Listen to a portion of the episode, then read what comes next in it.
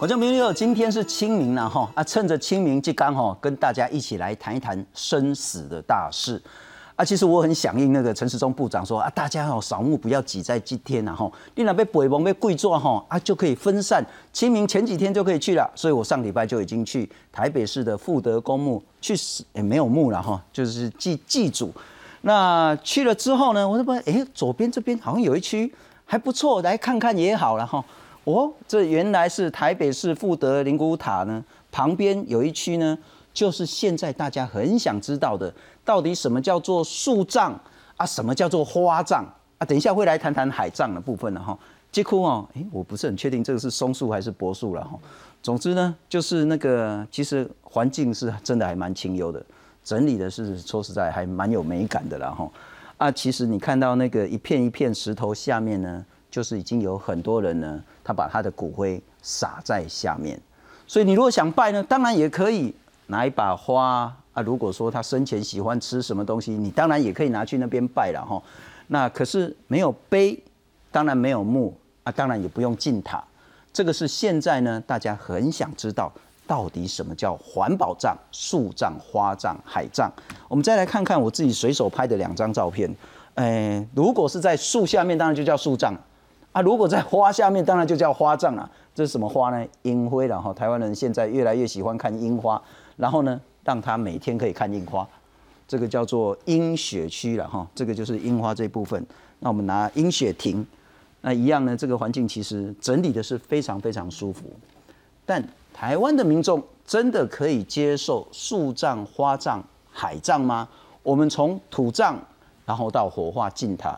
到现在来谈谈环保葬，台湾的丧葬仪式经历了非常大的变化，台湾民众如何思考生死之大事？赶紧和我来共，然后介绍三位特别来宾，特别感谢是台湾环保自然葬协会的理事长郭慧娟郭老师，你好，主持人好，各位观众朋友大家好。郭老师，您的父亲就是树葬，是，您您父亲过世的时候大概？嗯，他在一百年，也就是十一年前过世。十一十一年前树葬其实，对能接受的人不多。嗯，对，所以呃，我的爸爸是自己本身在生前还健康的时候，呃，就是自己交代说他希望用撒的。那当时其实他也没有很清楚的概念，但是他我有很清楚的询问说你为什么会有这样的念头？他告诉我说。他不太希望，因为他觉得他个性是潇洒的，他不太希望被局限在这样的一个小空间，不喜欢跟人家挤在一起。是的，所以他有他自己独特的想法。OK，啊，他有没有想过啊？因为毕竟是很新的东西，然后那有个塔，至少不会风吹雨淋、日晒、寒流来嘛，被刮个皮皮抓，他不会考虑这些东西。我觉得是。每一个人会有自己的，譬如说灵魂观，是还有生命价值观、生死观。那他会，他这些东西是综合的，所以他会觉得说，呃，我过世之后，他以他的想法不会觉得说，在那个地方，他反倒是好像是安全的或怎么样。他以他自己来讲，他觉得他就是自由的。而且你讲难听的啊，吹风日晒雨淋寒流来。他可以去别的地方，他干嘛坚持在那个区域啊？所以他没有没有，他不会去去 care 这个东西。啊，您是支持？我尊重。您尊重，因为爸爸的话一定要听。虽然他讲他的想法很新，可是其他的家人不会有其他的疑虑。嗯，我们家人倒还好，他们其实我我是这样觉得啦。如果没有说清楚讲明白，可能我们会觉得你为什么要这样做，就充满很多。问号疑问，可是你只要说清楚、讲明白，我为何要这么做？了解，那是有理由的、有道理的。其实大部分会尊重。是，不过其实现在那个四十岁以下都比较能够接受跟自己的家人、小孩子谈谈以后怎么处理。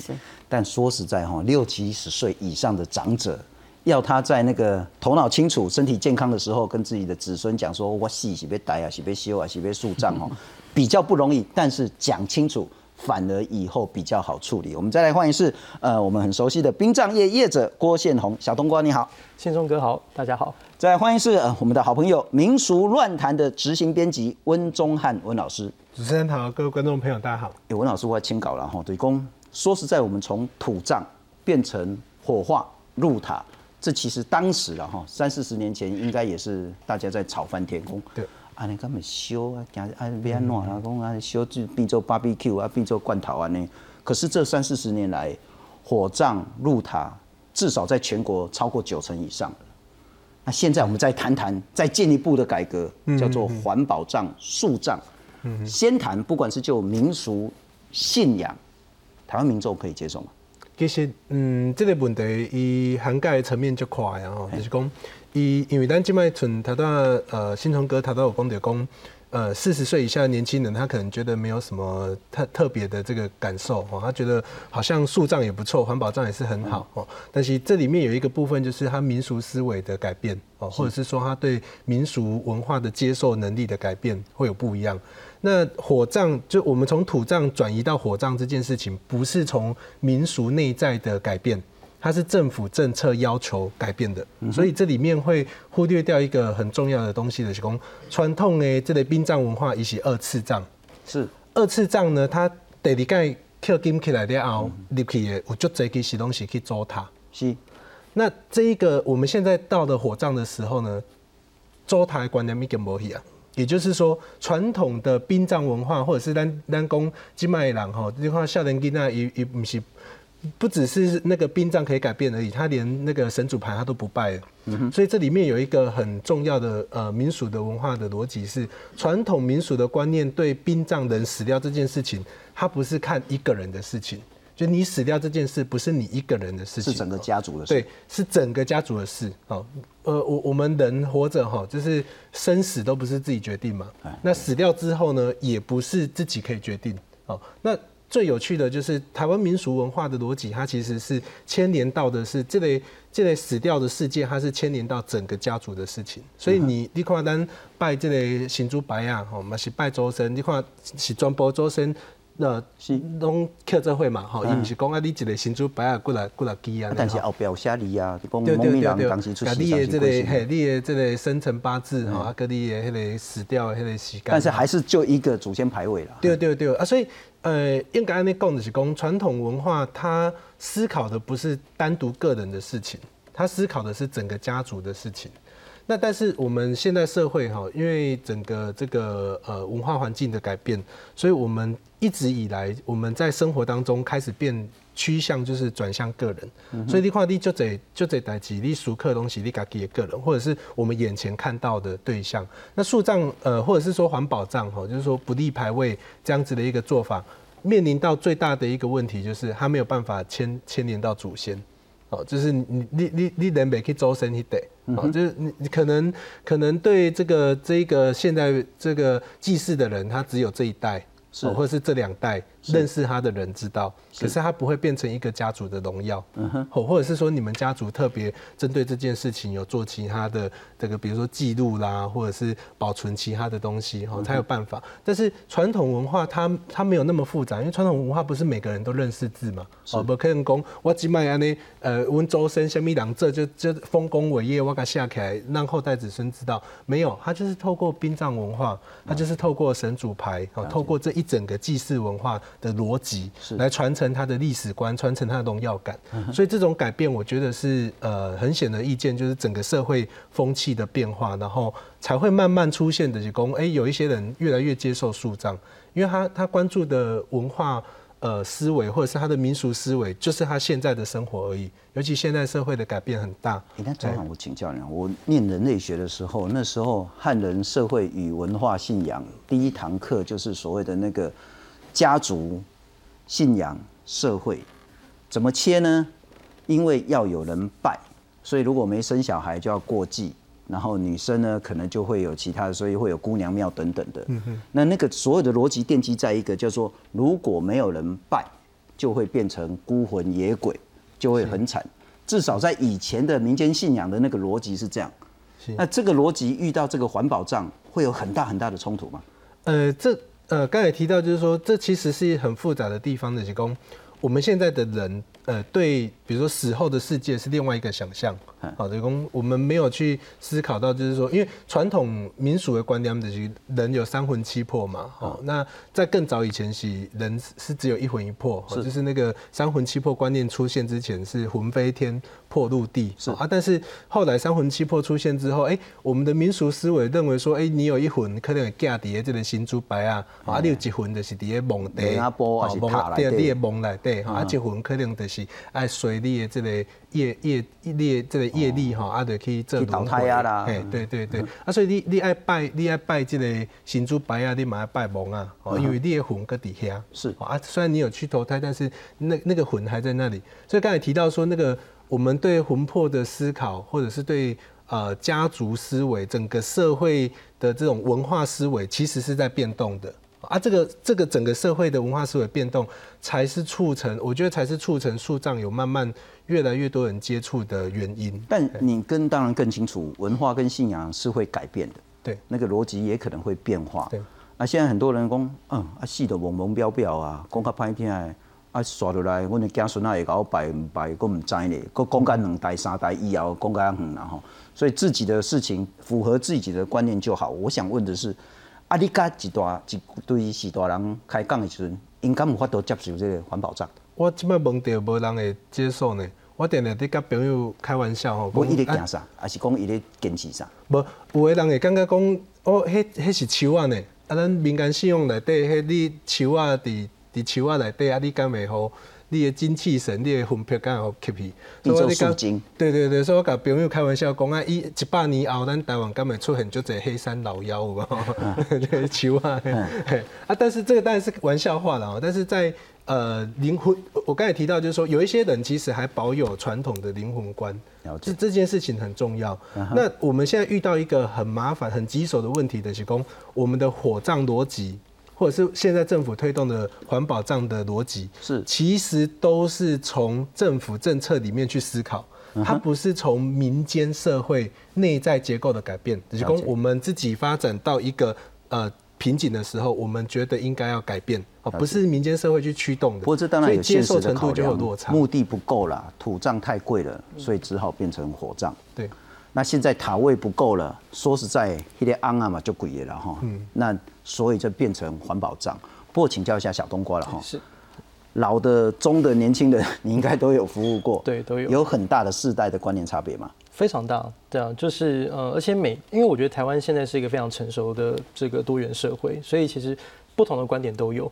对，那当然。呃，相较之下，长辈对于环保上的接受程度就是一半一半，就如同像钟汉哥刚刚提到的，就是有很多长辈他对于这个事情是超出他的理解范围，因为他过去甚至连环保账是什么他都没听过，是，所以他也会感到害怕。就是对于那种未知的这种选择，可是你说真的，所有长辈都不接受吗？也未必。其实也有很多长辈，他们会甚至会主动说：“哎，我就想要用环保账的方式来做处理。”其实也都有。那当然，随着年年纪递减，就是越年轻化的这个小朋友，其实他们对于这个环保账的接受程度都相对变得比较高。那当然，另一方面，也就是符合像钟汉哥讲的，就是人们对于信仰，然后以及台湾民俗观念上面的改变，然后以及。政府在这些年对于环保账大力的推广，然后这个常年耳濡目染的教育之下，人们的思想也发生了改变。哦，就是呃很多的推广导致大家说，哎，其实环保账好像没有那么大的排斥效用。甚至比如说环保账，其实在台湾也已经大概二三十年了。那前期很多人即使觉得很棒，他可能也不一定有勇气想要做这样的选择，因为大家都。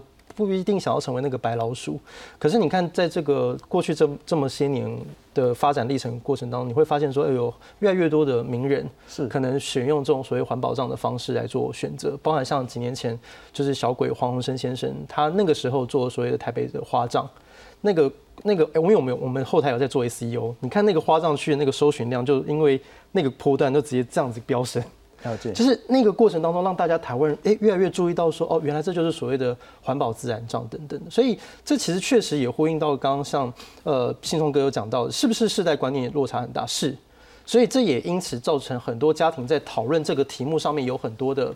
矛盾跟冲突，就是一个家庭当中，有的人接受，有的人不接受，有的人认为说这样子很好，但是有人觉得不一定可以。像比如说像刚刚郭老师讲说是，哎，父亲提，然后郭老师很尊重他的选择，那家人们也都支持，我觉得很棒。可是像我刚好是反过来，我很有趣的是，我当初是我父亲他，我呃，因为我陪伴我父亲就是是哀莫临终。那当然，因为家里的背景，所以我们对于这探讨这一题也比较不会那么多的呃怎么讲禁忌。对，所以那时候我就问我爸，我就说那那你要怎么葬？我爸那时候他甚至跟我讲说我要勾葬勾葬是啥？啊，就是挥华料最高门槛到牙牙那点货。然后我安说，这个时候反正反而换我没有办法接受。我说，爸，你这个太前卫了，我今天是不怕抖。那当然，我爸就尊重嘛，他说阿伯利安诺就安诺。那所以我后来我是帮他选择，还是一个墓区帮他做安葬。所以其实虽然你看我是年轻人，好像讲起来应该是要接受环保葬的，但我反而我也不结果冬瓜大哥是用土葬，呃，火化完之后，就是有因为之前就我我母亲过世的时候，我父亲有安排一个墓地，然后后来我就想说，那就让夫妻就是葬先火化，然后再火化，然后再埋在葬这样子。对对，在墓葬。那因为他选择在就是东北角一个非常漂亮的海岸，然后所以我后来我就选在那边。那当然一开始也不太确定是靠直觉，因为我觉得勾葬这件事情我实在是做不下手，是是 所以我就是还是还是让他跟就是对就是跟妈妈放在一起。是，可是后来这些年，其实清明扫墓的时候，当然我要先讲，我们家扫墓其实是比较没有那么传统了，就是我们甚至有时候可能就是一束鲜花，然后水果就上去，不会说像有些家庭准备非常的粗糙这样子。我们就是一个心，然后过去带着家人上去看看爸爸，跟他说说话。是那我觉得，哎、那个环境对我来说，呃，我觉得比较适合我。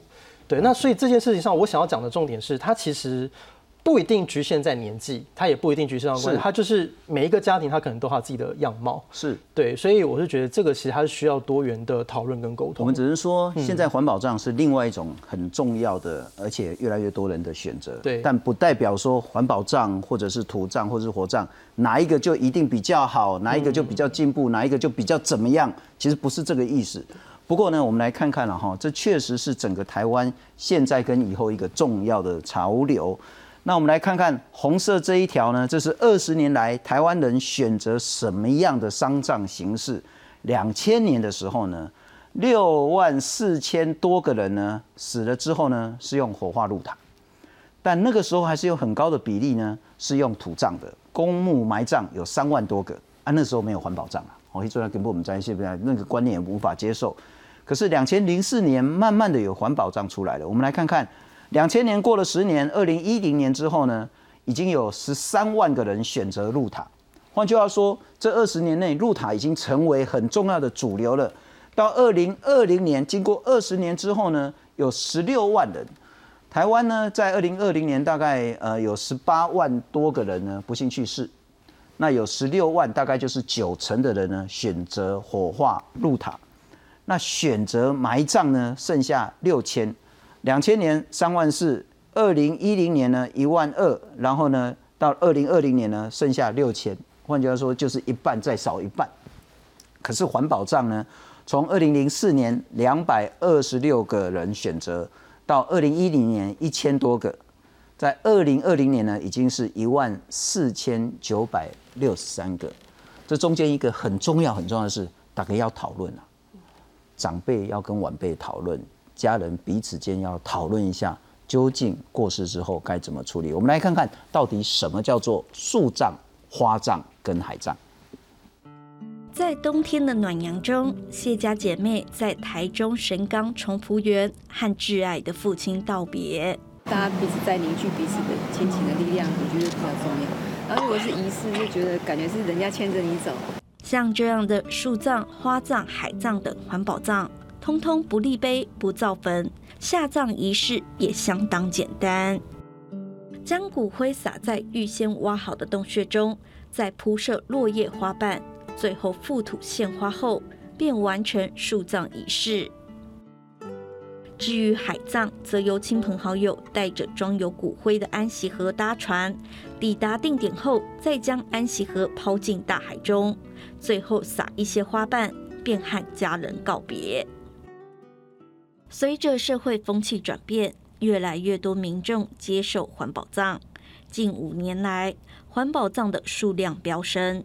二零一六年只有六千七百九十九件，但到了二零二零年，已经突破一点四万件。那一般的人就是会制作一个位置，一个位置，一个牌位，一个塔位。其实这些东西终究是地水火风，我们人都在虚空法界这个点，那还不是一样？误会法师为父亲海葬，是相信能将父亲送回大自然的怀抱。环保葬即使少了繁文缛节，却同样庄严慎重。简单说再见的环保葬，正在翻转台湾的殡葬文化。记者综合报道。不过郭老师，我就突然想起，我爸其实走了很久了，走了二三十年了。啊，刚走的时候常去拜他，啊，确实因为近景就给你，一就结婚呢，不就过就结婚呢。嗯。所以我就是会点一根香烟拜他这样。啊，经过几年之后，我突然有一个领悟，说。啊，都已经抽一辈子的香烟死了，干嘛还要再抽？啊，第二个是说，啊，如果你一年才让他抽个几次，那你不是在欺负他吗？他只是过一次瘾啊，然后过瘾之后又要隔一年才能再抽一根烟，那不是可能干脆戒了就算了？那我要这样讲是说，其实很多时候都是牵涉到家人还活着，自己怎么想这件事情那你自己怎么想？想通了，其实就没那么多的困扰。刚刚钟汉也谈到，很多人其实那个坚持就是说，第一个我没有人拜，因为你不立碑，没有塔，然后也没有墓的话，一代两代之后真的不会有人再拜了。那在以前的信仰就变成孤魂野鬼了，甚至会开玩笑会变成那个所谓的那个树精老妖这样子。第二个就是说，我们还是相信说三魂，至少有一部分人相信了哈，三魂一魂在墓地里。一魂在家里的神祖先牌位，那一魂就跑去投胎了。那如果墓地那个魂不处理的话，真的好吗？这两个观念怎么去解去解决这个冲突呢？嗯，我是觉得是这样的，就是说，呃，应该是说，第一个能够接受环保葬的人，其实以现在来讲，我觉得他们的想法其实蛮多元的。我我个人是这样觉得，因为有一些人他其实没去想这些问题。嗯哼，这他根本没有去想到我将来是怎么样，甚至于我都还听说有一些的做法。其实我觉得说实在的，葬法你不管是土葬，你不管是火化进塔，你不管是采用环保葬，其实以正常那个来讲，你前面那一段，你前面那一段的做法，其实它应该都是一样的。你你可以很繁复，你可以很简单。那葬它只是做法不同。还有后面的追思也其实还是可以一样的，所以其实它某些程度来讲也不一定是有有我们所想的，好像它什么都没有。嗯，但是呃，我们政府的政策它是这样，是他们是一个呃一开始的设定认为说环保葬，所以就是因为它要节省土地的节地，嗯哼，好，然后他要他想要做的一个是说。第一个，台湾的土地真的是地下人稠。是。那第二个就是那个那个土葬的景观，如果说每一年死亡人数十五万到十七万，到现在十七万多，每一年这么多人，每个人都占一块地，所以他有不得不改变的政策的呃他的考量。嗯但是为什么要推环保葬？很多人是其实会觉得政府为什么要推，可是没有认真去想他为什么要推。那我想。呃，我们的政府也不会无缘无故今天就突然来推这样的葬法，他也考量到，其实所有的建筑物它是有寿命的，所以我们已经推了三四十年、四十年以上的塔公塔，公塔，你看看它未来就成为很大的问题。是什么问题呢？维修，建筑物要花多少钱？可是刚开始收，他可能会有一个塔位好几万块这样收，对不对？可是收到一个程度呢，还他也不会满。为什么不会满？不好的位置也没有人要，是，所以他到了一个程度，他就没有办法，他就是会有一个经济上的一个，你你要去维修，你这个你可能不用到那个，你每年要拨多少预算，然后它外面的景观也都要整整修，所以基于这样的情况，他开始考量到再这样下去，还有一个台湾的地震是很多的。那地震一一那个那个又又衍生后面的问题，所以在不得不一个情况下，开始去呃国外去学习，说去去看有什么的一个葬法。所以其实政府是在一直都在评估未来五十年，而且根据国发会的统计，到民国二零五零年，台湾死亡的人数一年会达到三十四万左右。是是，所以所以这么多的人，他。必须去考量未来塔位的一个问题，他必须去考量到这个还有一个问题哦，呃这个台湾高龄少子的发展下，到最后其实那种无主找不到人的这个也是一个问题。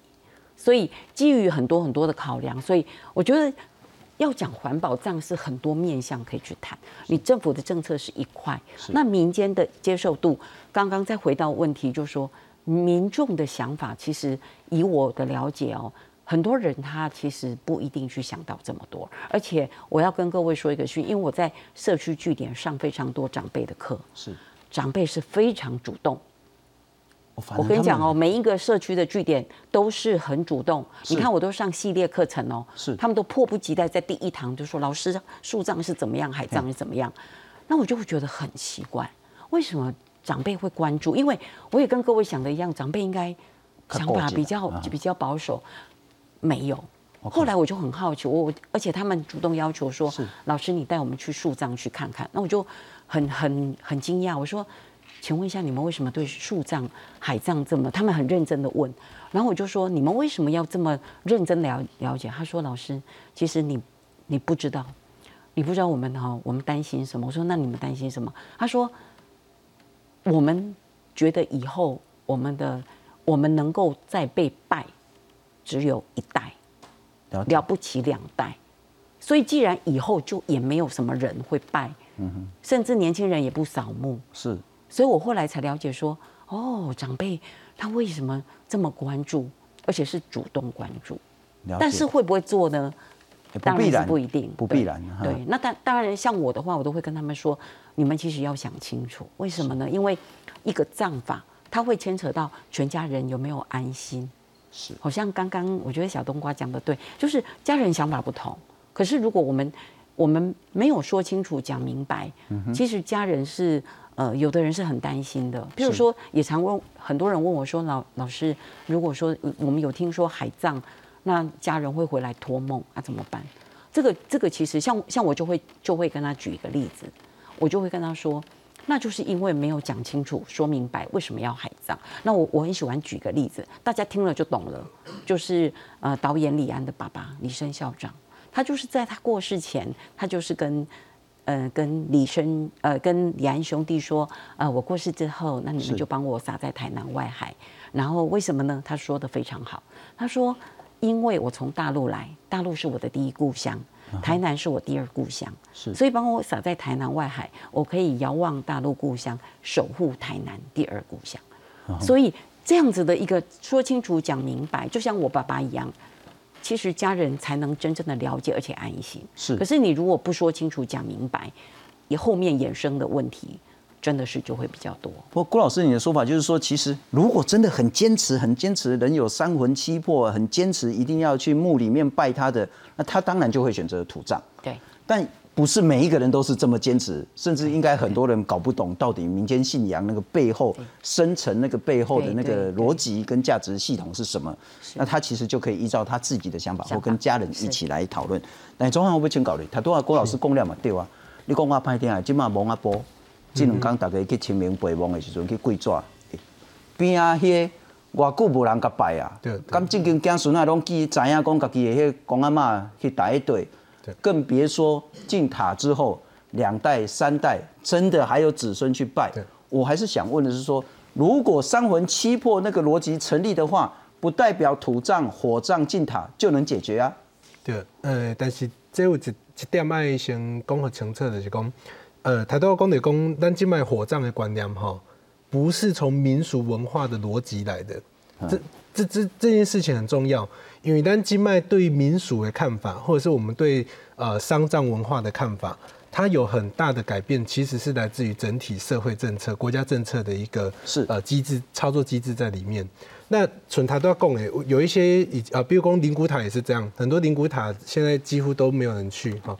那很多的公墓，它现在后代子孙也都不知道去哪里。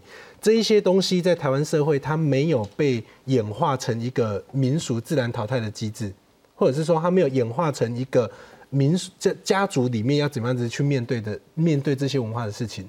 所以呃我觉得这个是台湾文化一个比较悲惨的的问题啊，就是我们整个的呃文化教育或我们民俗教育没有回过头来，你看我们从小到大其实没有人教我们怎么样子面对生死的问题耶，是，嘿，所以这样子的一个呃环境底下。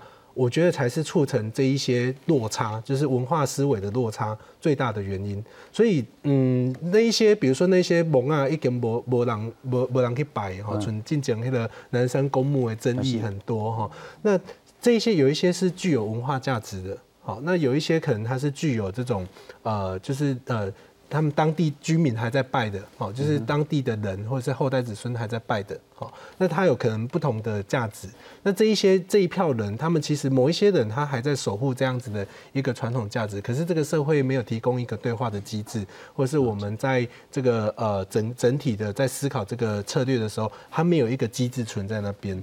那结果我们的政府就已经倾向火葬这件事，所以很多人先改变了他原本的那种。文化思维，然后他选择了火葬之后，哎，他变成是灵骨塔那边会出状况哦，因为他那个现现在的那个很多人那个火葬之后，因处灵长辈好几个可能在不同的塔位哈，因为早期的那个那个灵骨塔也不见得是可以埋在同一同一个地方，不像现在可以有家族一整排哈预定的那种，但是以前没有。所以后来很多人就觉得很麻烦，哦，可以卖去背啊，反正那个那个塔顶吼，伊拢有有这版迄个清明的迄个祭奠啊，那个交互政府交互迄个迄个人去摆的好啊，啊，伊就无伊就无登去。你看这些问题，其实我觉得回回归到一个很深刻的、很基本的原因，其实还是我们整体。我们政府在思考殡葬文化这件事情，只有想到管理制度，而他没有想到他其实背后现实的困境。对他没有想到背后其实是整个文化思维跟文化环境是都要去面对的问题。是某种形式，就是说当时土葬改成火化进塔，其实很多人是被迫的。对啊，不怕多嘛，啊就是不摘掉大呀嘛。那是不是现在可以大家一起好好来讨论？我们如果要再推另外一种形式的丧葬，不管叫树葬、花葬或其他的，或是要维持这个更多的灵骨塔，这个其实社会可以对话。但我常常跟同事讲说，谈信仰哦，真的不能钻牛角尖，一钻牛角尖哦，就一定钻不出来。怎么说呢？那土葬没问题吗？啊，遐济糖，你你也辛苦啊，你咬一个咬一个，你别艰苦嘛。啊，进塔没问题吗？跟他交毒癌啊，就说。死了买不生前买不起房子，死了还要变成那么小的居住空间啊！你大山大海不是很好吗？大山大海吹风旁边，所以大概很难去钻牛角尖了哈。但是有一个很重要，就是现实层面考量。确实以前没办法土葬，现在恐怕要进塔又会越来越困难。因此，各县市其实都在推，特别是台北市推的最勤。那环保葬。生前可以先预立说，我就是要还保障，然后当然也可以说过世之后家属来申请。那如果是你选择花葬或树葬的话呢，从烧，本来咱代表起你啊台北市民哈，烧一具大体大概是两千块，啊外县市较贵，两千块就不用了，就零。那烧完之后骨头其实咱讲嘛是爱 Q 了哈，因为就大基的嘛哈，那还要再给它磨到很细很细。这个研磨费用也不用，然后呢，他会给你一包或者是一个盒子，然后到刚刚那个树区或是花区葬，通通不用钱，所以零元啊。如果海葬，如果是联合啦，联合你就要等然后等到凑足一定的数量，大家一起出海，这个也不用钱。可是你如果要自己办呢，大概一次要两到五万。那采环保葬呢，刚刚讲说火化就不用钱了。那如果说呢，你原本已经在像那个富德林古楼啦，或是阳明山真爱楼这些呢，你要迁出来去环保站，再给你两万块的鼓励金。我先请教，钱是很重要。嗯，现在做土葬，嗯，不管是那个哎打出然后要棺木，然后再到所有的费用，嗯，墓地的费用，进塔也是要有一个那个骨灰坛哦，骨灰罐。然后在塔费对，以及环保账，嗯，这三个费用会差很多很多吧？非常大。你就先讲土葬好了。当然，就是台湾的北中南，它的价位有很大的落差。如果是说在北台湾地区来讲的话，就是土账光想这个念头，一定都是上百万。那如果你找一个好一点的地方，甚至有可能一不小心就破千万，也是有可能。土账要上百上千万。对啊，有的那个一瓶就是大概二三十万是很便宜的哦，有的那种喊到三五十万是正常数。OK 就就大概已经差不多跟我们几年前跟新庄买一瓶是差不多的价位。OK，然后更不要讲说那个价钱还只是买树地而已，还不包含盖，你盖的话还要另外算。哦对啊，所以所以那那当然这是北台湾，北台湾比较贵。那中南部可能费用会稍微低一些，但也不会落差太大，也都是上百万的这个范围。就是百万起跳了。百万起跳，绝对是百万起跳。然后如果是呃，比如说灵谷塔这种的话，像公塔就是五万六万，像台北，我用台北我范例好了，台北就是五万六万公塔。嗯哼，那如果私塔的话，可能二三十万，那那买好一点的，我可能大概五十几万可以处理，面海第一排，是或是佛景第一排这样。哦，在地藏王旁菩萨旁边那个那就很贵。正对部那个地藏王菩萨，要我我不要，压力就大。所以对进塔大概也是要二三十万跑不掉。就是平均值了，我抓个平均值。我们讲的大概20-30都不讲说那个入账之前的这些仪式，都不讲，都不包讲哎，都不讲，就单纯只是讲那个账法本身。对，那环保账就如同像刚刚信聪哥讲的，就是很多地方政府都在推广，所以它目前就是采取免费，甚至还有那个鼓励金有没有？不但免费哦，还给你钱这样，就是都希望说啊大鼓励推广大家来做环保账这样，所以它会在费用上面就会有很大的落差。了解了解。嗯那现在大概那个一般民众会选择的还是进塔。其实大概还是火化进塔为主流了，就是大概可能七八成还是会是火化进塔。对，但是不得不说，就是环保上就如同像刚刚数据所展现的，就是过去这十年有非常大的变化。对，就是环保账的接受程度，虽然说总体的数量看起来好像不高，可是你会发现它的成长速度是蛮惊人的，特别在台北这个城市。对，刚刚我们看到那个数字从那个两百多到那个一万多，对对对。这个数字到一万四千九百六十三，我觉得他有采取环保账的这些家属或是本人啊，对他真的是因为经济的问题吗？有很多，然后包含也有信仰，因为包含像就是这些年就很多宗教团体对于这一方面其实他们是非常热衷，那就是跟信仰也有蛮大的关系。那我觉得很好，就是如果说他们认为这样的做法对他们，就像刚刚郭老师讲的，他的灵魂观、生死观是符合的，那他就选择这样的方式。所以像过去，嗯、就是呃一开始在做环保账这件事情，其实民众就像我刚刚讲的，有些人想，但是有疑虑，不敢做。对，但是最早来讲的话，也是宗教团体率先作为表率，是像法鼓山，他就甚至开辟了一整个园区，是，然后就鼓励他的信众，然后来他的这个园区来做环保葬，是的这种方式。那那个时候接受度，其实大家也就是哦在观望，哦喜欢的也是说哦我想，但是我可能要现在看看，因为那也是个很新的观念。但是随着时代的推移，就是发现说，哎，有越来越多的人。接受甚至使用发发现，哎、其实好像也挺好的啊。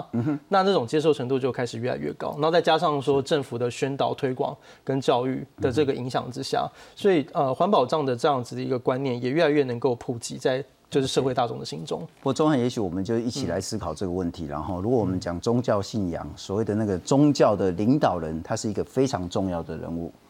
如果你很担心说啊，环保葬以后没人拜，或者是说那个要吹风淋雨的寒流来怎么办的时候，你说，哎，如果圣贤自己都选择树葬，啊，你有什么好担心的啊？万一出了什么问题，圣贤会帮我啊，对不对？不过我们来看看，还是很多人对环保葬呢有那么大的一些疑虑。我们来看看。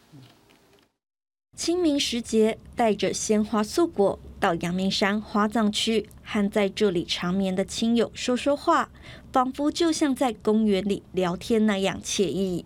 哦，我觉得还蛮正确的，对啊，就也就是来这边看了就很舒服。不过，环保葬不立碑、不记名、不造坟，正冲击台湾的殡葬传统。所谓不立碑不立墓嘛，那对于有一些嗯观念比较传统，他就没有办法接受，他会认为说这就是死无葬身之地嘛，你放在这边，隔了一段时间回过来，你也不知道你的亲人到底在哪里。有学者认为，树葬的土地不但可以重复使用，甚至隔一段时间就要翻土，已经违背入土为安的观念。另外，海葬连确切下葬的地点在哪都不知道，该如何追思，也成为家属却步的原因。抛洒在海里面以后，好像就跟呃长辈就已经没有那个直接联系。即使有线上追思，家属也不见得可以接受，因此要改变台湾的殡葬文化，还有很长的一段路要走。记者综合报道。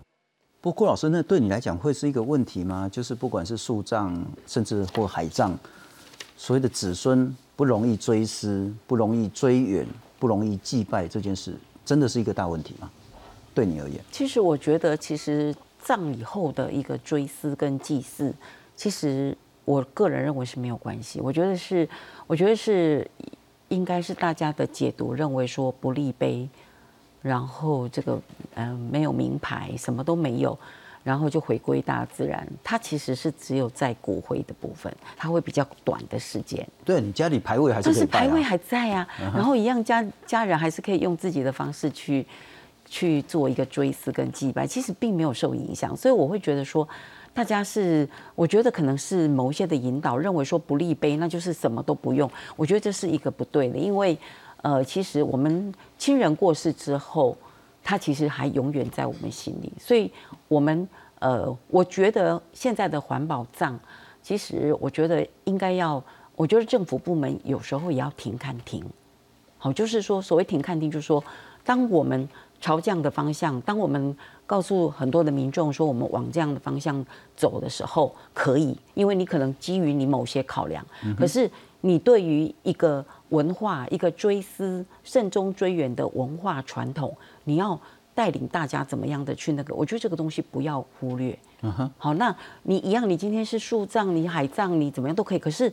不应该是最后是说啊什么就都没有了，后面什么都不用了，所以我们可以不用扫墓，我们可以不用不对的，我们不用祭祖，跟那个很好的传统跟文化，慎终追远，饮水思源，这个东西应该要去告诉大家，你如果用海葬，你可以怎么样慎终追远？是，嘿，你可以用什么方式？是那这样子才会告诉大家，就是像我的话，我也在网络上我也写文章，告诉大家说。后面的部分跟前面的部分，你都还是可以，你只是是葬法，是你可以有多远考量。是，是所以这个是我我觉得这也是我一直会跟大家分享说，其实慎终追远，还有我们对祖先的一个怀念，是它是永远不会停歇，也不应该就把它弄掉了。树葬之后，不管是每年清明啊，或是家人的忌日啊，嗯。你都可以带着自己的小朋友，因为那个环境其实至少在富德那边看起来是很好的，去野餐啊讲更难听的跑跑跳跳啊，大家开开心心的想说，嚯，咔嚓，阿公对你寡后啊那那，其实也还不错。对，那甚至也许殡葬处可以说，每年固定一段时间有一个联合的音乐季啦，对或者是什么样的一个追思啊，或是那个也许那个地藏王菩萨可以在旁边，然后大家一起有一些加持的一些法会等等的。不过钟汉，我要请教你了哈，我们来看看，呃，这个是所谓的不同环保葬的趋势。说实在呢，树葬大家能接受的程度是最高，就环保葬来讲，那在二零二零年呢，有一万三千两百多件。海葬呢，其实真的比例是少的，当然它也不那么容易了哈，因为它不太可能说等很久很久之后再去参加海葬。三百零一在二零二零，那其他公园绿地呢是一千四百一十九，这是一个趋势。那请导播让我看另外一张，呃，那一张可能就是很现实考量的了哈，塔位不够了，这个是六都的塔位。剩下我们那个之前政府给的是使用率啦，那我们把它换算成就是一百扣掉使用率，就是剩下多少？台北剩十趴的塔位，可这十趴不是都可以用啊，可能很多是那种楼层很差的，高度太高或太低的，这个大家也不想用，或者是说其实不那么合适的。新北还有二十二趴，台北剩十趴，桃园比较多，还有四十五趴，这都是公立的灵骨塔位，台中十六趴，不是六度就比较少，像基隆就少更多。嘉义市更缺。那我还是想请教，刚刚谈到我们都希望说是因为信仰改了，政府的政策才跟着调整。可是现实考量就是没有那么多塔位，你要再盖盖顶鼓楼，大家都反对，牵涉到环保还有土地的这些问题。所以如果回到现实考量，难道信仰没有办法随着调整吗？这这个其实呃这件事情哦，塔位不够这件事情已经是一个不可逆的事实。是啊，就是说未来呃，那那家孙哈，就不要说我们这一代，以后我们的子孙有没有办法呃真的葬在我们的土地上还不一定哦。就除了搞不好除了树葬之外，他已经没有土地可以葬他了。哦，就是他一定在塔里面嘛。哦，那或者是他不在塔里面，他他可能也只能选树葬才有办法跟土地有关系。所以。呃，我觉得这整体哈，我我自己对这样子的一个变化是没有抱持坚持，但我觉得呃，刚才提到一个很关键的要点，就是说它其实应该是政府跟民间有一个共同思维存在那里，所以呃，我们现在遇到的塔位的问题，它其实可以透过很多问题来解决，可是不影响这一个人，就是我们这个呃公民，他要怎么样选择他的葬法。是，就是说，因为一个多元社会，它不是，它不可以，就像刚才提到的，就是说，不可以把环保葬、树葬、花葬、海葬当成是一种进步的事情，或者是说，它它，我觉得它只能够是所有选择当中的其中一个。嗯，所以比如说像我们很多土葬的这个公墓，现在已经凯西地公，哎，没有无主的这个坟墓，我们可能爱给它给它 kill 起来，是，或者是说这个塔位其实也已经开始很多这个呃塔位已经开始在就是灵骨塔开始在处理，就是说没一直都没有人来的哦，没有认领的，他可能会做一些那个集中，就是在某一个区块的这些措施，而不是占一个那个呃一个那个呃位置哈，一个乡的那个位置，所以。呃，这这些都可以改变，可是我们国家政策，我觉得国家政策在思考的时候，应该要提供一个呃比较就是符合民间社会，或者是说跟民间社会共存的方式，然后让大家可以有一个多元性的选择，哦，就是它不会是只有单纯的单一的价值观的呈现这样。了解了解，不过小东哥，我请教了哈，回到树葬本身，对啊，如果大家都想要挤在那个很漂亮的那个花下面的话。到底是怎么处理？就真的是 我，我就要问题比较清楚一点，我自己才比较好选择啊。其实你是九头给沤起来啊，哎，骨头夫总要给压蕊，对，然后过一两年之后再沤起来，所以我那个位置可以一直放，一直放，一直放这样。呃，其实坦白讲，因为环保账的这个变革，其实就是近十年，就是比较开始有规模的在规划相关，所以每个地方政府其实对待这件事情的态度跟做法都不太一样，甚至一直在调整。对，所以过去可能比如说就是呃，最早他甚至可能就是给你一个铲子，然后你就随便挖，然后挖了就自己放。最一开始哦是这样，就是想放哪就放，你就想放哪就放哪。啊，不会昨天人家才刚放的，绝对会，甚至有那种比如说挖了之后发现它没有做排水，所以它挖起来里面都是水，那个水洼，就等于说因为它可能前几天刚下雨，水还没有排掉，你可能把土挖起来之后发现它里面都积水。然后这时候放进去的时候，你就会有疑虑。对，那当然那那是最一开始啊。那到到近代，因为有些人会发现说这样的一个问题，开始去做改善。所以像比如说那个台北市花上区，他就会先事先先规好一个洞一个洞，他就事先先挖好。比如说他之前如果有预约，知道说我隔天有人要有先人要先入住，那那边的工作人员会先整理好。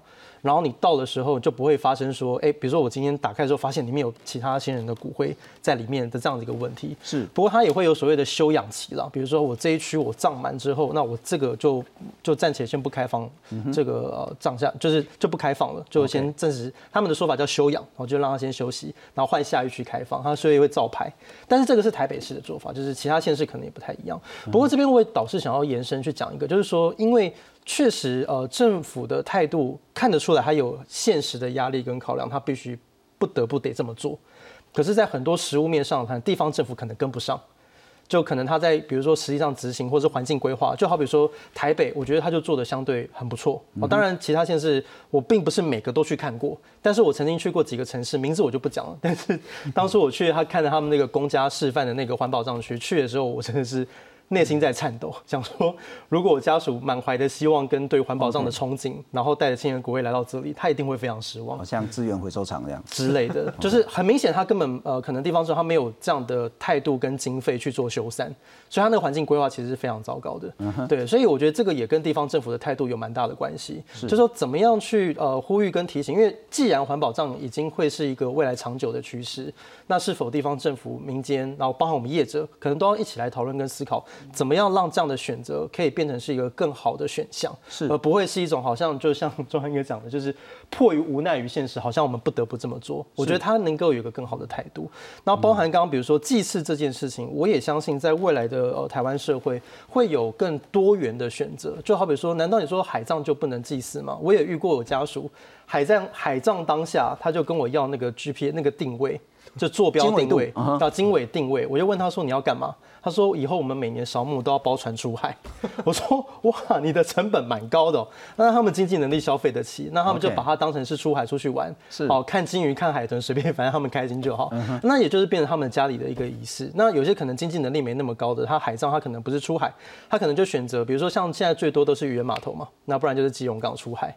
那他们可能就会在那个出海口附近找间餐厅，大家聚一聚，吃顿吃顿便饭。就是我会相信说，未来拜拜变成吃海产这样子。这个我觉得话说回来，就是我觉得现代人开始要去思考一件事情，就是到底扫墓的核心精神跟意义是什么？就我自己个人在观察，我认为那是凝聚一个家庭的向心力跟连接的过程。在现今工商社会，其实每个人都有自己的生活。那你像你想，比如说父母亲如果还在，年夜饭去哪吃？一定回家团圆一起吃吗？可是如果父母亲都不在了，兄弟姐妹他很难。如果你再没有个仪式感。每年把大家聚在一起，可能那个情感就随着一年一年的递减而各自四散。是，所以我觉得有时候扫墓也是一种让家里面的兄弟姐妹可以聚在一起连接情感的方式。至于怎么连接，我觉得每个家都有自己的方式。所以像我自己的，我自己现在的培养我自己家里的这种所谓的祭祀文化，就是哎，我不希望让它是变成是一种负担。是一种压力，是一种一想起来说啊又要去扫墓的那种情绪。所以像我，比如说我我约我太太，然后带着小朋友，就是那种哎早上我们去扫墓。